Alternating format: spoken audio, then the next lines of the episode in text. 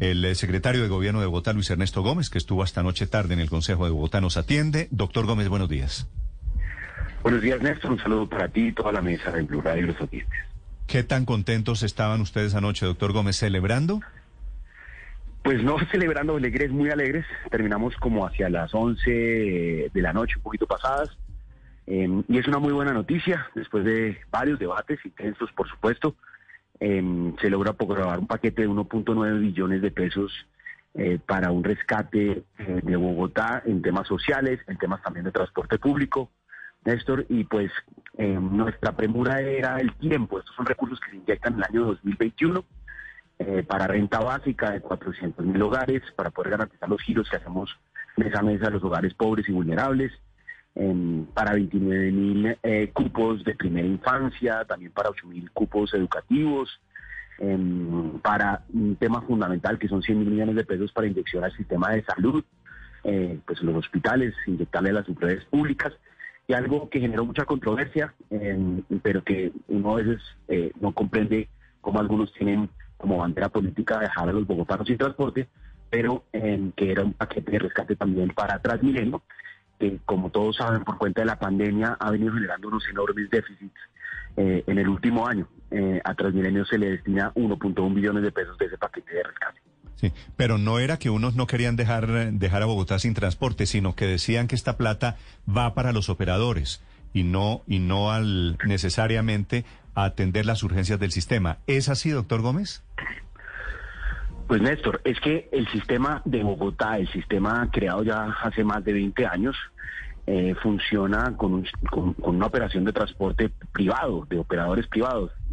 Eso no está en manos de la administración actual en modificarlo. De hecho, la administración anterior y la anterior em, eh, tuvo también que hacer, la, la, de Bogotá Humana también tuvo que hacer inyecciones de recursos, igualmente en la, administración de Peñalosa y las administraciones pasadas porque todos los sistemas de transporte público del mundo, Néstor, son deficitarios, requieren de subsidio. Y aquí en Colombia hemos querido creer equivocadamente que el transporte público no se subsidia, porque la tarifa no cubre ni en Nueva York, ni en Berlín, ni en Londres, ni en las grandes ciudades la tarifa logra cubrir eh, el costo operativo.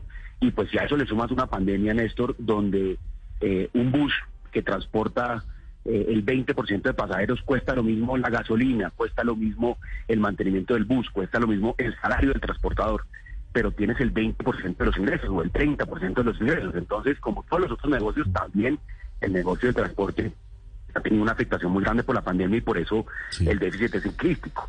Eh, de hecho, eh, en, a lo largo del debate, conversaciones con el gerente de Transmilenio, él estaba muy, muy interesado en, en los tiempos, literalmente cada día cuenta, eh, porque hacia finales de la semana, hacia finales del mes, perdón, eh, realmente la situación de caja es absolutamente crítica para garantizar que todas las rutas funcionen, para garantizar que todos los buses eh, estén operando y permitan que los bogotanos salgan de su casa, lleguen a trabajar, vayan a estudiar. Es decir, un transporte, un servicio esencial, pues que debe ser garantizado no solo en Bogotá, en todo el mundo.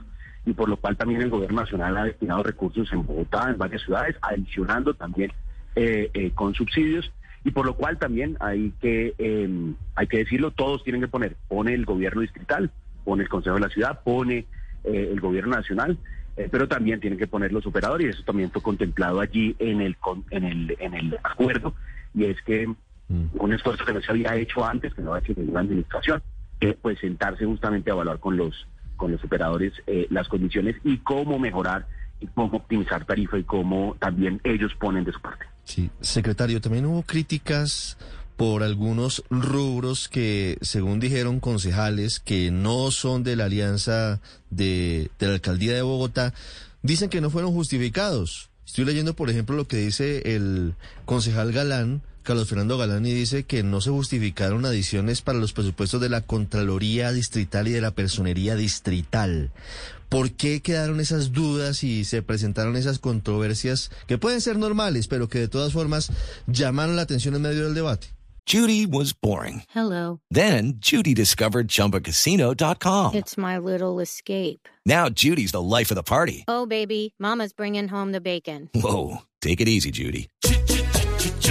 The Chumba life is for everybody. So go to ChumbaCasino.com and play over 100 casino style games. Join today and play for free for your chance to redeem some serious prizes. ChumbaCasino.com. No purchase necessary. Void where prohibited by law. 18 plus terms and conditions apply. See website for details. Ricardo, en, en todos los debates presupuestales, porque este es un debate básicamente de una adición al presupuesto de Bogotá, en la administración hace una propuesta y los concejales a lo largo del debate, a lo largo de las ponencias, proponen cosas. Eh, muchas cosas, por ejemplo, eh, una propuesta muy importante para adicionar en 100 mil millones de pesos eh, eh, los recursos a la salud, a un fondo eh, para los hospitales, para las subredes, también para agregar una partida en temas de educación, subsidios, trasladar unos recursos que estaban en unos asuntos eh, eh, digamos que no se alcanzaban a ejecutar a eh, un tema, por ejemplo, de apoyos en el jardín botánico para mujeres que trabajen, que puedan estar trabajando en todo el tema de jardinería y rocería en, Bogotá, en fin. Entre esas modificaciones y partidas y solicitudes, una solicitud tanto de órganos de control como de los concejales para que, como se están adicionando 1.8 millones de pesos, para que los órganos de control, que son los llamados a velar la ejecución de esos recursos, puedan recibir también eh, eh, una adición. Eh, es el caso de la Personería y de la Contraloría eh, de Bogotá. Eh, esta adición corresponde a 2.000 y a 3.000 corres- eh, respectivamente. Ah, pero esa sí También, no, ejemplo, esa, esa no la entiendo, doctor Gómez. ¿Qué tiene que ver el rescate social? Le traslado la pregunta además del concejal Galán. ¿Qué tiene que ver el rescate so- social con darle más presupuesto a la personería o a la Contraloría de Bogotá? Entonces, Néstor, te, te decía, justamente como hay una inyección de recursos de 1.8 billones de pesos eh, a todo el presupuesto de Bogotá, eh, los órganos de control, particularmente Contraloría que vigila cuidado y ejecución de esos recursos, eh, solicitaba para poder hacer custodia de todos los recursos adicionalmente eh, en programas, esos recursos, y la personería, que tiene un programa muy importante que es el GAEP, que es un programa que hace presencia en las protestas sociales, que está pues en todo el tema de vulneraciones de derechos humanos también a raíz de todo lo que se ha vivido pidió esa adición. Entonces, eh, como te decía, aquí en este presupuesto se le adicionan a varias entidades del distrito, al Jardín Botánico, a eh, la Secretaría de Educación, a la Secretaría de Integración Social, eh, y por solicitud de varios concejales se modifican partidas presupuestales a lo largo del presupuesto.